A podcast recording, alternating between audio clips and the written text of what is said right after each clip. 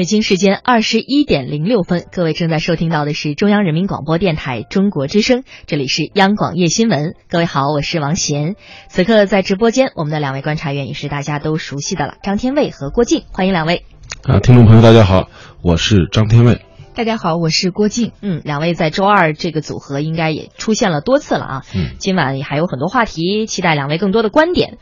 那么现在呢？其实秋天，刚才我们前面此时此刻也说到，说马上秋分了，这个秋老虎越来越少了。其实天气呢是越来越让大家舒服了。我们直播间所在的北京天气也很好啊，所以今晚的调查我们有一个和这个美好沾边的话题——慈善。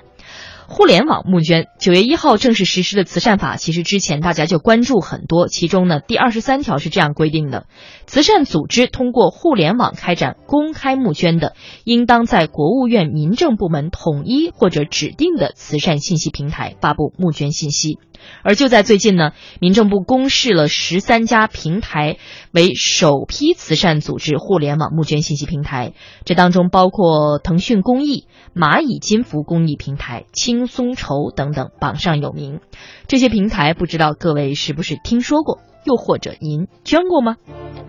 这些平台接下来会怎么样来服务慈善捐赠，或者说他们会不会？改变慈善捐款的气候，我们恐怕先得听一听民政部门怎么说，也要听听这些平台怎么说。先来听央广记者车丽的报道。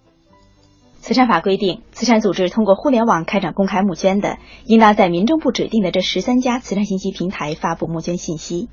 今年七月份，民政部下发了关于遴选慈善组织互联网公开募捐信息平台的通知后，收到了四十七家平台的申报材料。并进行了形式审查一票否决指标和专家评审。民政部社会组织管理局副局长安宁表示，首批十三家被指定的信息平台，在全国互联网行业公益慈善领域具有较为突出的影响力和代表性。既有腾讯、淘宝、蚂蚁金服和百度等互联网的龙头企业，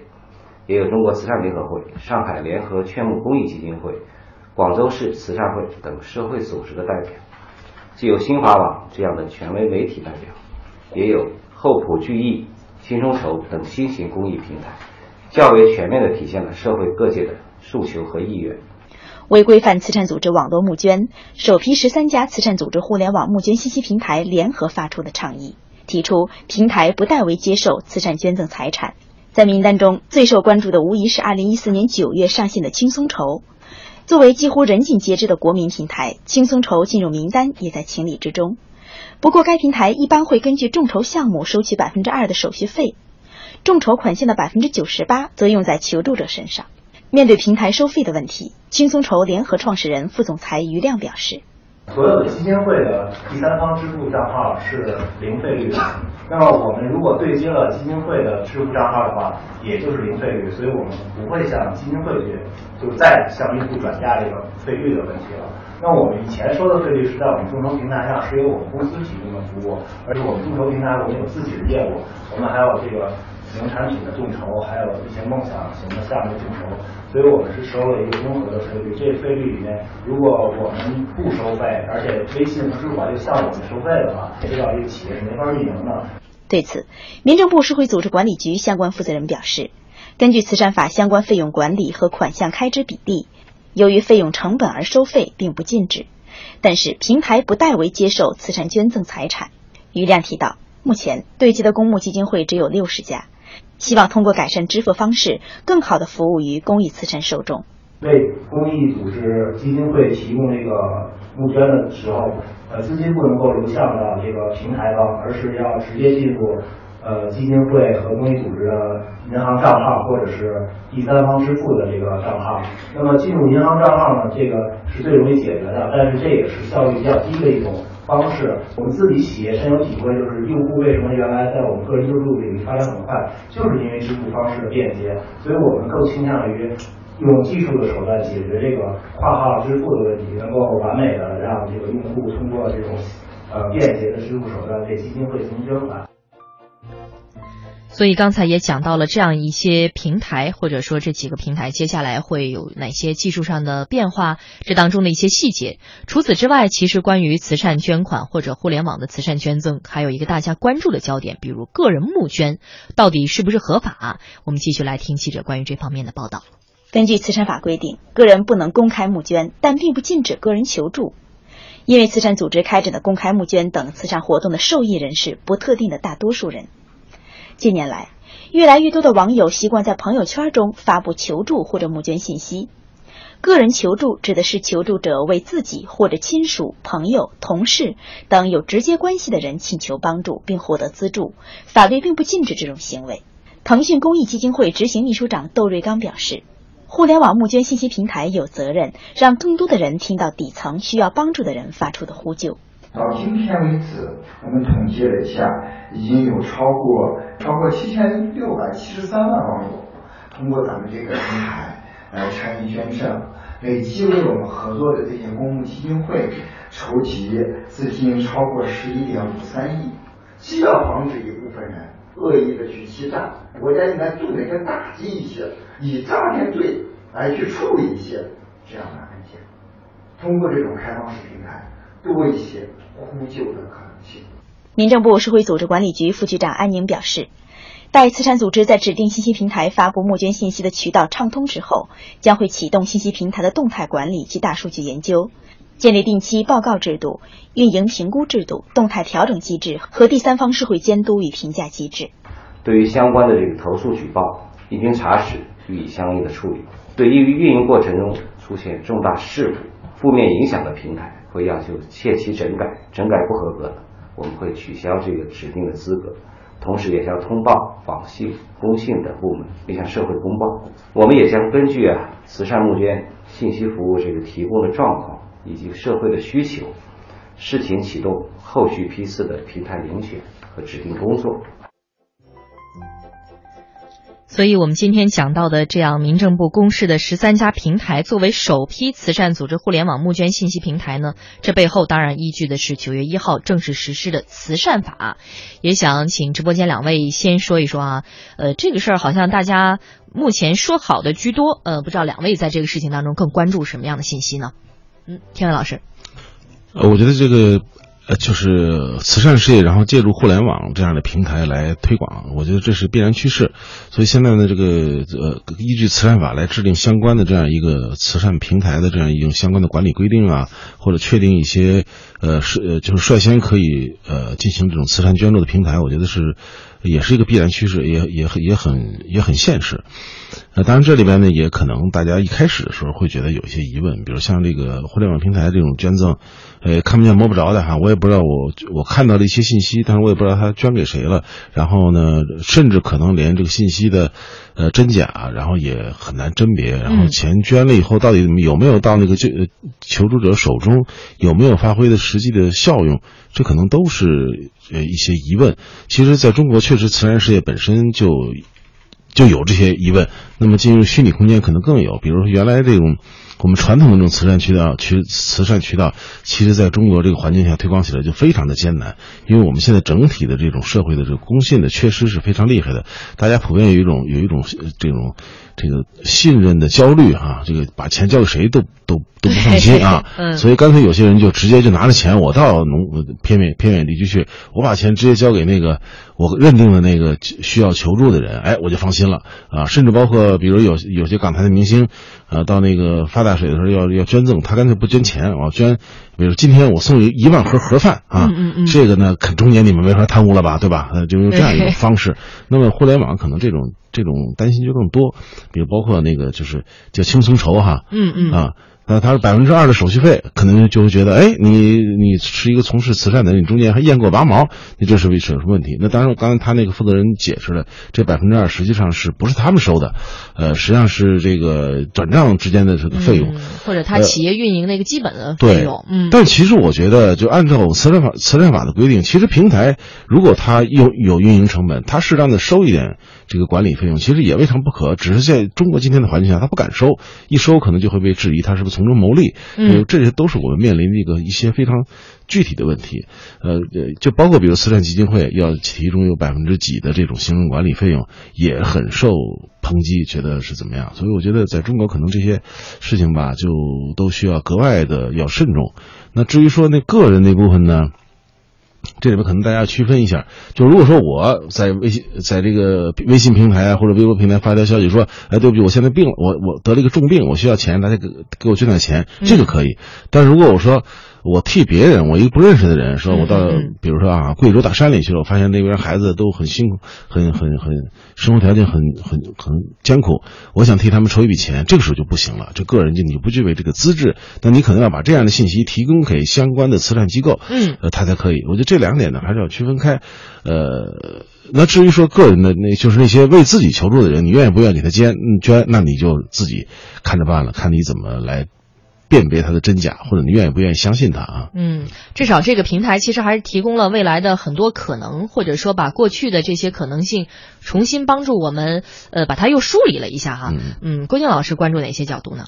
呃，我觉得这本身确实是一个比较大的一个进步，因为刚才天伟老师也讲到，就是说咱们以前是传统的那种公益慈善募捐的方式，哎，比如说通过有形的组织，是。那现在呢，互联网实际上它给这种公益慈善的这个提高效率带来了特别大的可能，嗯，但是同时呢，它也带来了一个就是怎么样能够监管，怎么样能够监督，更好的能够保证它的公信力的问题。那么实际上在这个慈善法制定的时候，大家就已经呼吁，就是说。一最好是我们的这样一个互联网的这个公益慈善的这种捐赠平台、募捐平台，它是由比如说国家政府部门，那就是具体就是民政部了，民政部门它能够统一的指定，呃。这个这这样的一一些一些机构，嗯，那么这次它实际上这个十三家是从四十七家报名者当中选出来的，是。四十七家里面，当时通过审查的好像有二十九家，有十八家连初步的审查没有通过，嗯，这里面其实就涉及到，比如说到底什么作为标准，呃，其实这样一个互联网的这种公益慈善的平台，它可能嗯需要的，比如说。不仅仅是你的公信力，还包括你的技术实力，嗯，包括这个财力哈，经济实力，嗯，那么这些方方面面加在一起，然后他请各方面的人来打分儿，不是由政府部门一家关起门来定，而是由邀请社会大家都来评议。当然，最终这个标准，我觉得以后可能还是会有些，随着时时这个时代发展，还是会有些变化。嗯，你包括比如说。现在其实也有一些争议，像这个这些慈善平台，比如说我出建的行不行？嗯，是不是得运行到一定规模才可以？如果你要运行到一定规模才可以，那就不那就没有人再有新的了，不可能有新的，那就是永远是这十三家。那么这个未来是怎么样来发展？怎么样有一个有一个淘汰机制？就这些，我觉得可能未来也会也会还会还会有进一步的这个完善的可能。还有就是说，呃，关于这个这个呃个人募捐的问题，那它很重要的就是说，它并没有没有没有说禁止。呃，但是就是比如说，呃，你可以采用什么样的方式？我觉得倒是也给了一个出口。嗯嗯嗯，所以这从这个角度来讲呢，我是觉得它对以我们传统的以前的那种公益慈善的那种募捐方式是一个比较大的进步。所以大家都在想啊，说这是想说啥啊？啊，我是想补充一点，就是。呃，这个利用网络来进行慈善募捐，它的这个公信力的建立，嗯，就要需要格外的小心，它格外的艰难，因为它真是看不见摸不着，是也不认识，对，就有点像这个，就淘宝这个电商刚建立起来的时候，很多人都觉得在中国这简直不太可能，这个卖的人买的人也不见面，这这个这个怎么弄？现在知道了，看金钻啊，对，它有一等等对对一系列的这样的一个技术手段，保证逐渐的建立着公信力。为什么我这么说呢？就是说，其实这个网络这个慈善呢，给慈善事业带来一个特别大的一个便利，就是说，其实慈善事业的最核心的就是它是提供一个信息交流的平台，它打破那种过去的信息不对称。就过去所谓信息不对称，就是说需要捐助的人和有良有善心、有能力想捐助的人之间是彼此不不知道。对，呃，这个信息没法没法沟通。然后有了慈善中介组织之后，他从事了一部分这个这个工作。但是有了网络之后，那我们知道网络最大的一个特点就是说，它实行这种这种信息的对。逐渐实行信息对称、充分的交流，所以它带来很大便利。问题就在于它在中国，尤其中国这个目前环境下，再加上网络网络这种属性，它带来一种又带来一种信息的壁垒，就是大家觉得这个对这种看不见摸不着，然后这个这样一个虚拟的这个信息呢，大家不信任。所以我觉得特别需要，呃。谨慎的来建立他的，逐渐的维护他的公信力，要需要很长的时间建立，然后耐心的、细心的维护，不能轻易的受损。嗯我们也看到过有些原来曾经公信力不错的一些社会公益组织，结果一个事情出来之后，到现在翻不了身，对吧？大家都不给他捐款，所以这个教训也是特别值得汲取。所以这一次十三家机构，大家应该说，呃，目前抱这种呃，至少是比较欢迎观望的一种姿态，在看他们接下来的一种表现哈、当然，两位都讲到这题其中值得关注的细细节还有很多。呃，我们先进一段广告吧，十五秒的广告很短，马上就会听到一些在这些平台曾经发起过募捐的募捐人他们的故事。手机上网流量不够用怎么办？关注微信公众号“央广手机流量”，三大运营商全网通用，价格超低，良心品质，值得信赖呀、亲！一般人我不告诉他。央广手机流量。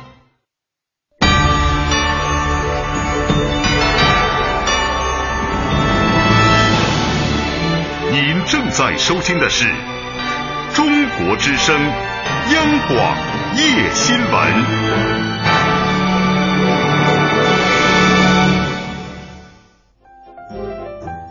央广夜新闻，我们的节目在继续。今天呢，正好说到依据九月一号正式实施的慈善法，民政部公示了十三家平台作为首批慈善组织互联网募捐信息平台。这当中不少大家熟悉的网络募捐平台进入了名单。刚才呢，大家听到了这件事情非常重要的当事方民政部和几个平台的代表都说了话。可能您也在互联网募捐平台捐过款，那么在这种平台筹款是一种什么样的体验呢？整个流程会是什么样子的？我们来连线一位曾经体验过的公益人士。马上要接通电话的是天真者公益发展中心亚太地区的总代表王小肉。你好，王小肉。哎，你好，主持人好。嗯，呃，想知道之前你是在哪个平台发起的什么项目的捐款，以及为什么会在这个平台募捐呢？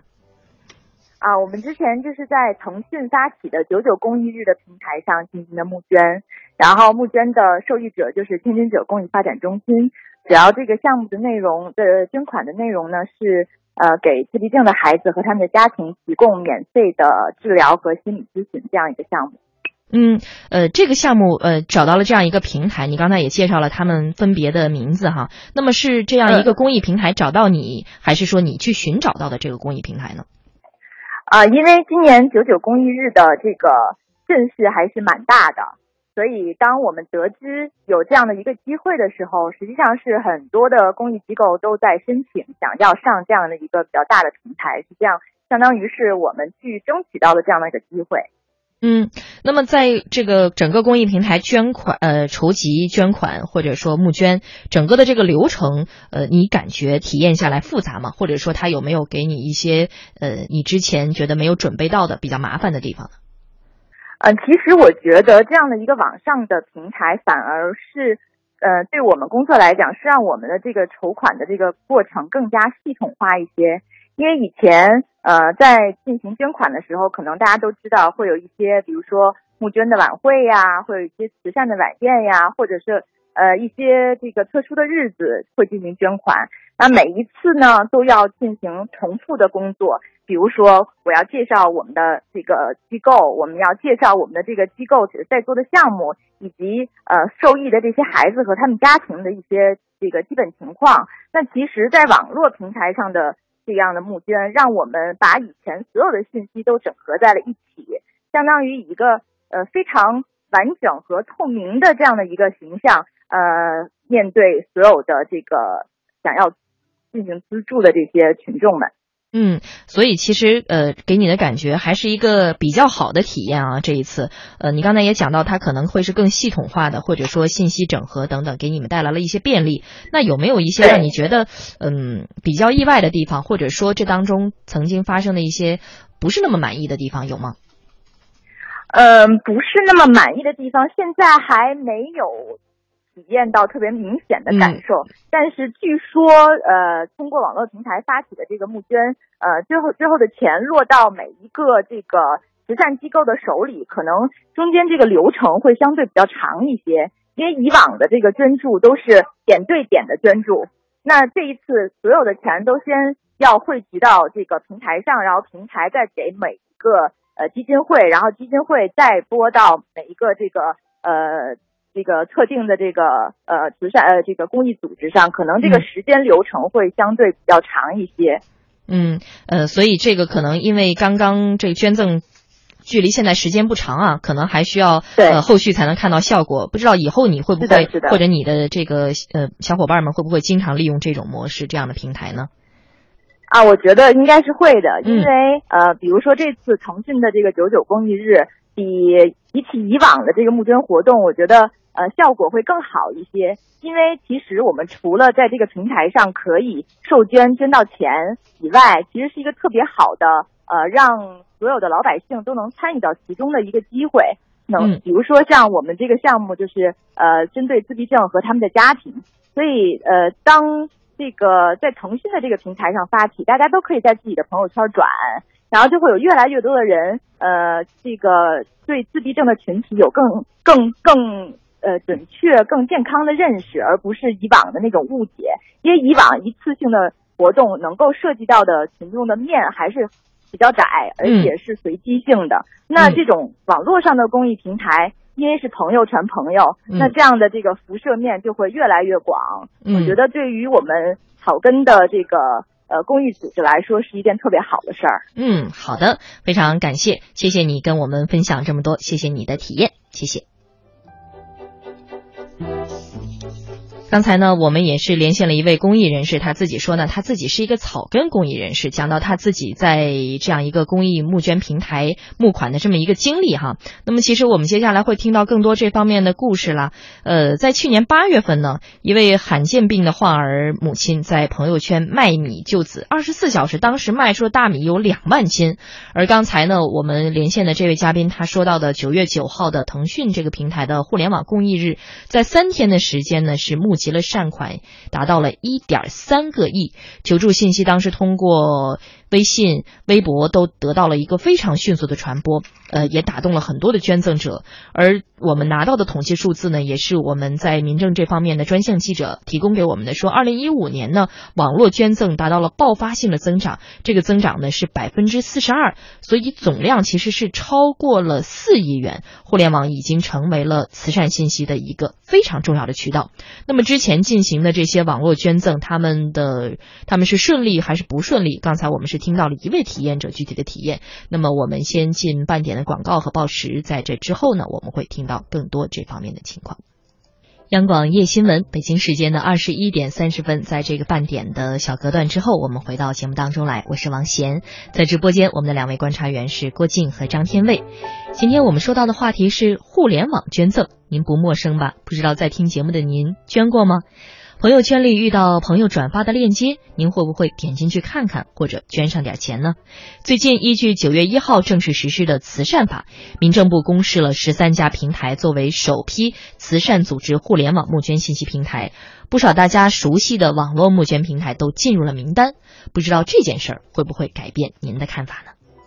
捐过款吗？捐过，汶川地震时候给灾区，还有印尼海啸也捐过。真是大家有困难啊，谁有困难了，那肯定是得伸出援助之手，还是比较赞同。那对于你来说，捐款让你信任的标准是什么？必须得是政府发动的，才觉得还靠点谱。你要网上啊那种微信，我是有点不太放心。捐过款吗？捐过，捐过很多，一般都是以单位的形式，大家是把钱捐过去以后就不了了之了，也不知道钱具体的去向在哪。我们私下里也认为，捐款不如直接的，需要帮助的人把钱直接送到那儿，这样吧心里比较安稳。捐款之后还会继续关注吗？那是啊，一直会关注的。我也不是不相信吧，主要还是以我朋友，如果我朋友在上面求助的话，我可能会去捐钱；如果不熟悉的人，我不一定会去捐嘛。以前捐过，看上面图片跟文字内容，感觉都挺真实的。捐过以后就没有在他们的病情跟进，感觉我捐的钱不明不白，不知道捐到哪儿去了。在这个平台上面，肯定多少会加强一些监管。颁布的一些法律政策啊、措措施啊之类的，然后对这个有一个约束。法律的规定出台之后呢，它是为了保证我们捐的每一分钱都能够真正到达一个受益人的手里面，能够真正起到作用，也是希望对于这种制度呢有相应另外一种监管，或者说能保证它有进有出。关于捐款，大家说啥的都有哈。我们今天既然聊到了互联网捐款，刚才我们也讲到呢，已经有十三个平台这一次被民政部认证了，依据我们新出台的这样一个慈善法。那么，更多关于互联网募捐的故事是什么呢？我们再来听一听。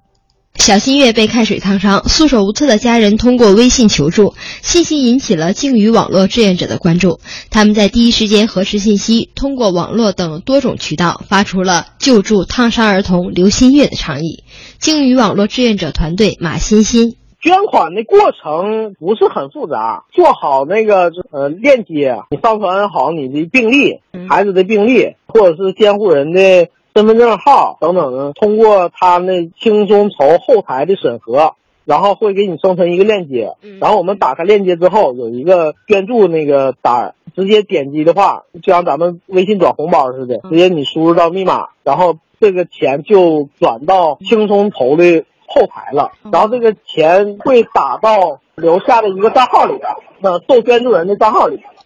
然而，网络募捐在方便大众参与慈善活动的同时，也成了网络诈骗的温床。善款如何应用，更让捐款者放心。马欣欣，实际上这个钱款是吧，不经过我们手里了，直接打给他母亲了，是不是？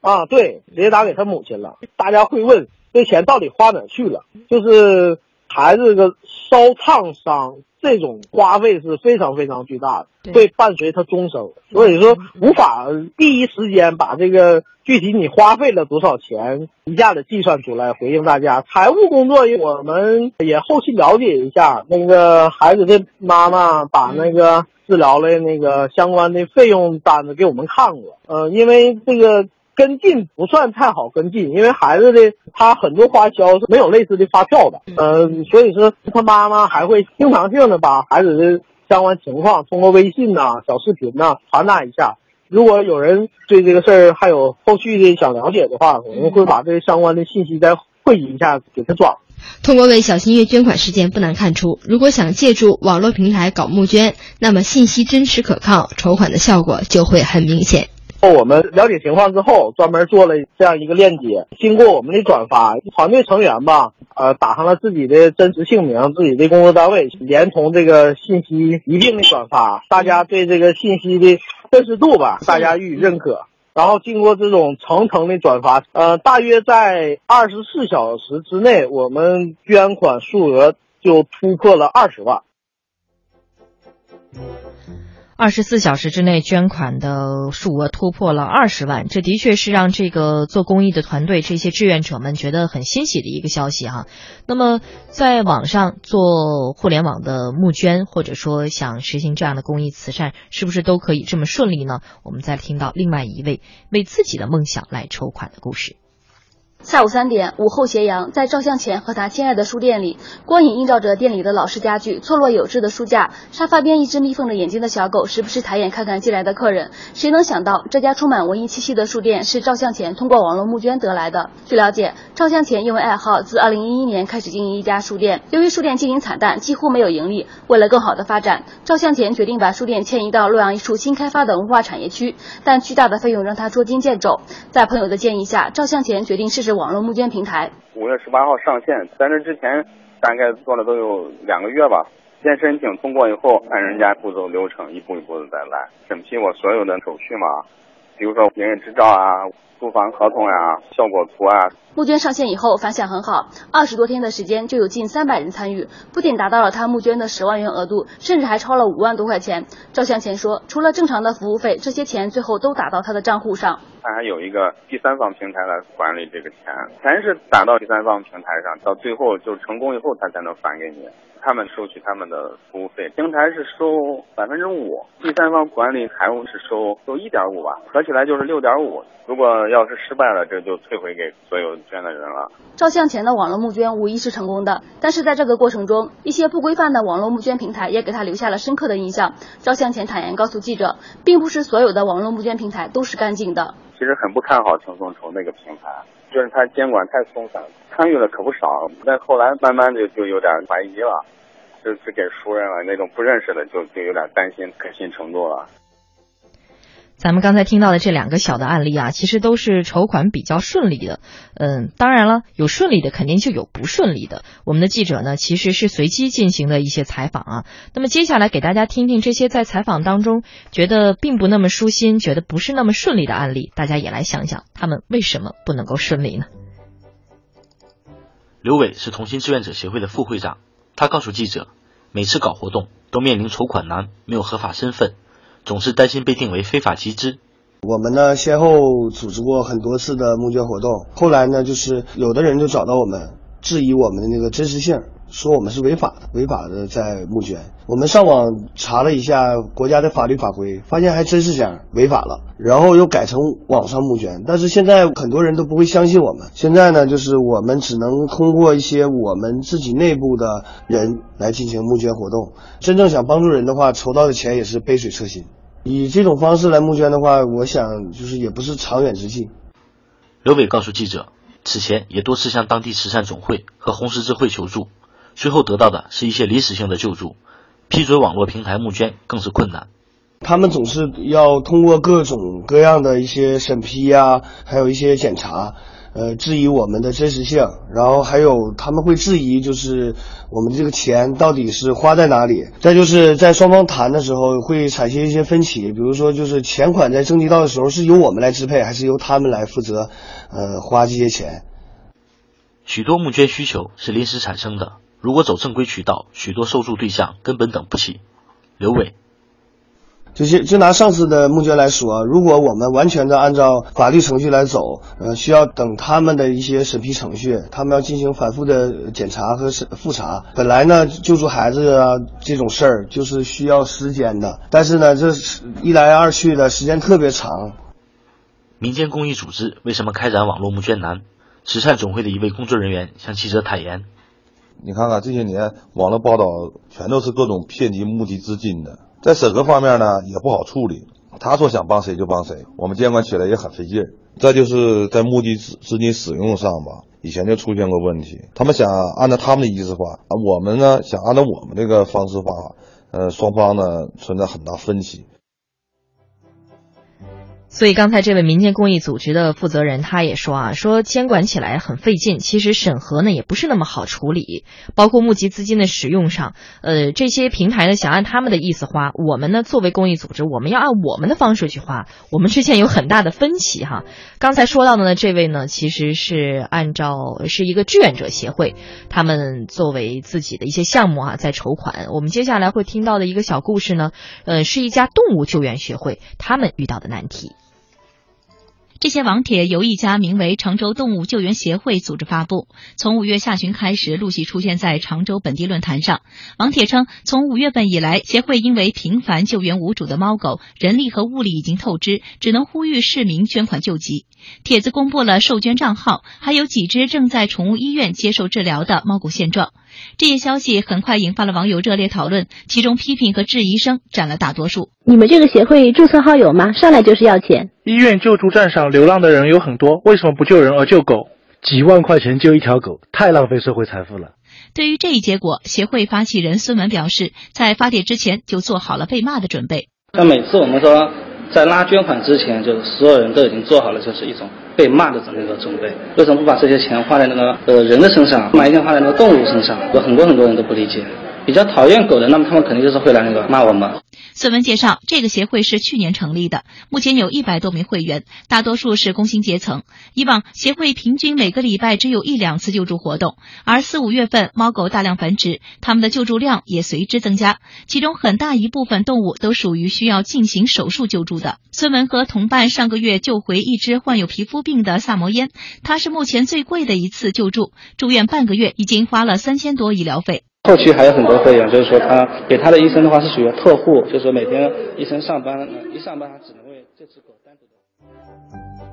在这两个案例当中，大家听到了网友或多或少的一些不信任，网友会质疑，比如说这个事情的真实性到底怎么样？比如说网友就在问了：你们这个协会注册号有吗？上来就要钱，包括为什么要这么多钱？要说网友不信任，可是这怪网友吗？我们简单找了找，在这儿也帮您梳理一下啊这些年让网友们更加不信任的案例，的确让网友伤心啊！就在今年的一月份，知乎网站上的比较知名的一位情感问题导师，拥有五万。多粉丝的网络大 V 童谣，他利用了 CK 小小和童谣这两个账号，上演了双簧苦情戏，骗取了网友一千九百多笔，一共二十四万多元的捐款。而就在去年的八月份，天津港爆炸事件发生之后，杨彩兰在微博当中谎称父亲在天津港爆炸中去世，博取同情，网上骗捐，非法获取了网友的打赏是九万六千五百七十六块。钱，后来呢，他被判了三年刑。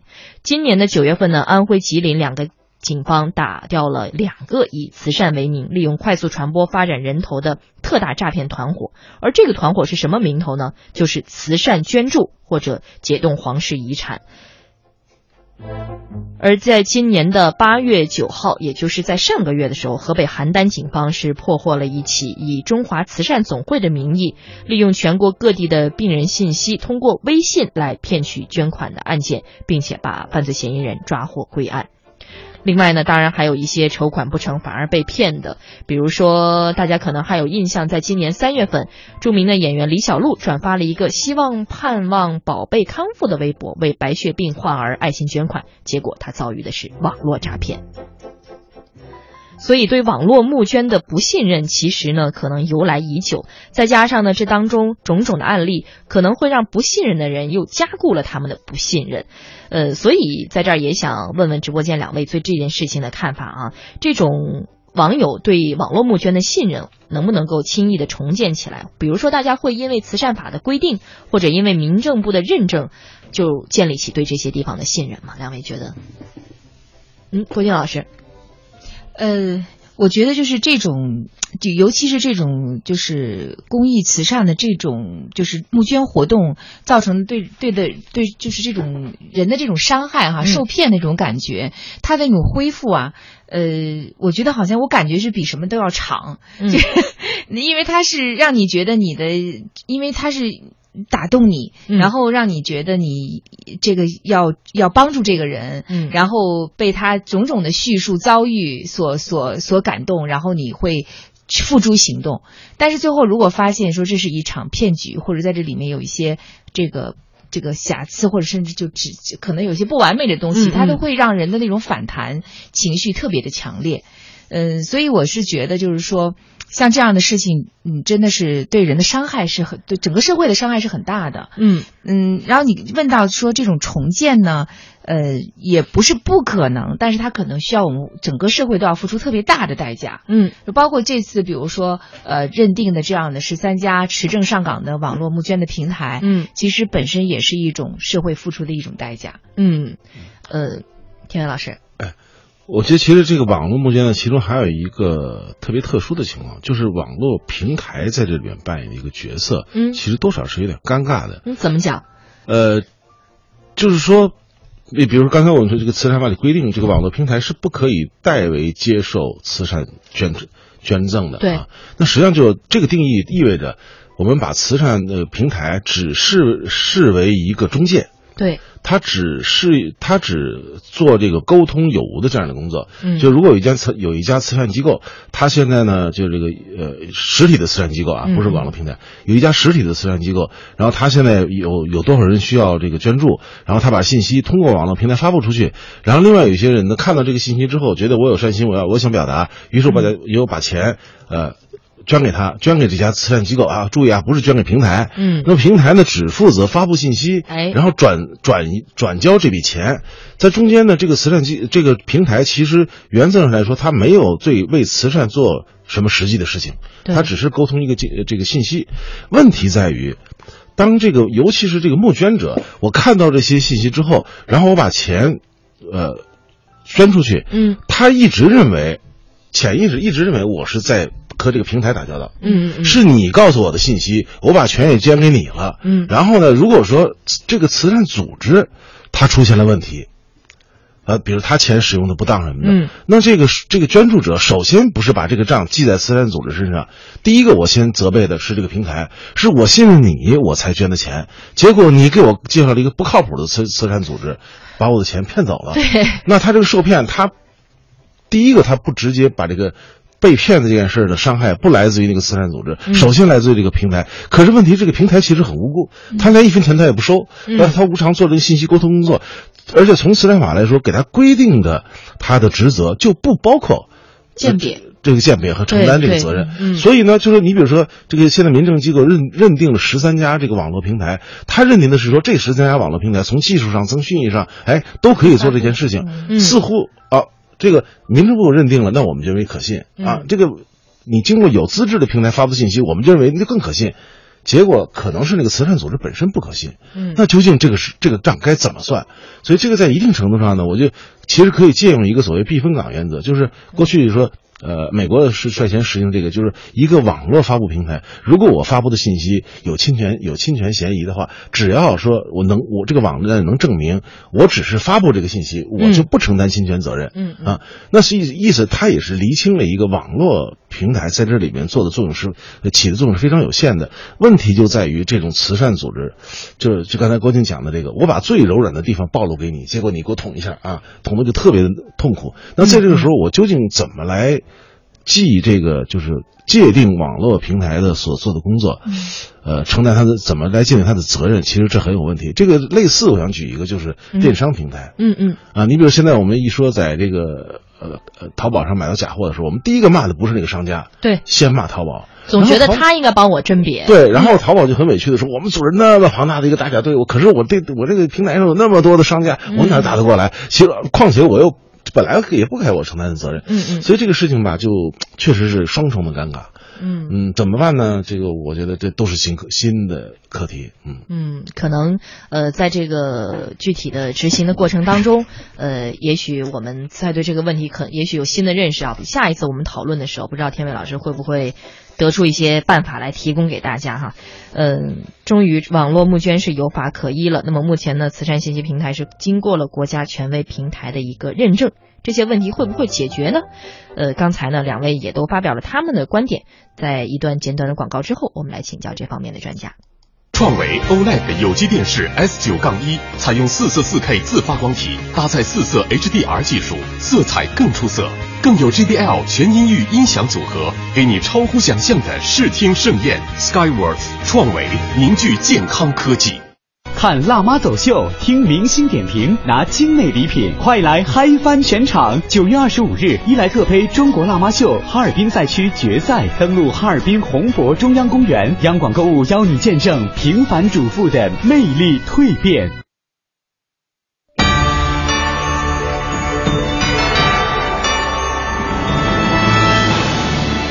您正在收听的是中国之声央广。夜新闻。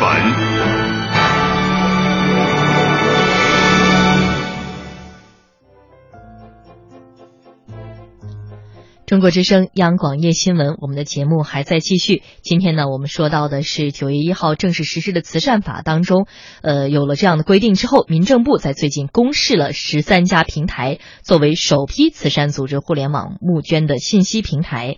那么这些平台经过了国家权威部门的认证。背后呢也有慈善法的这样一个依托，这些问题我们刚才讲到的种种的难题都会解决吗？我们现在要来请教的是这方面的专家，马上连线的是北京师范大学公益研究院院长王振耀。您好，王院长。哎，你好，主持人。嗯，想跟您问一问哈，这一次民政部公示了十三家平台作为首批的慈善组织互联网募捐信息平台，目前这样一个模式，从您的角度来看，您觉得优缺点分别是什么呢？呃，优点当然很大，因为这是世界呃慈善领域内的一个创新。因为互联网啊，募捐呀、其实在其他甚至发达国家都现在还是刚刚开始，中国走在了前面。就政府支持社会，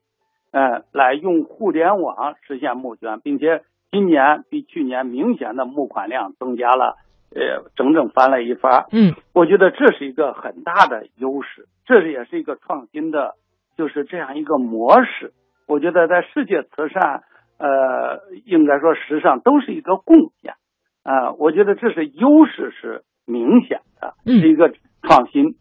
但存在着一些缺点。嗯，缺点可能是呀，大家就觉得啊，那你们十三家，那我别的小的，是不是我跟这十三家，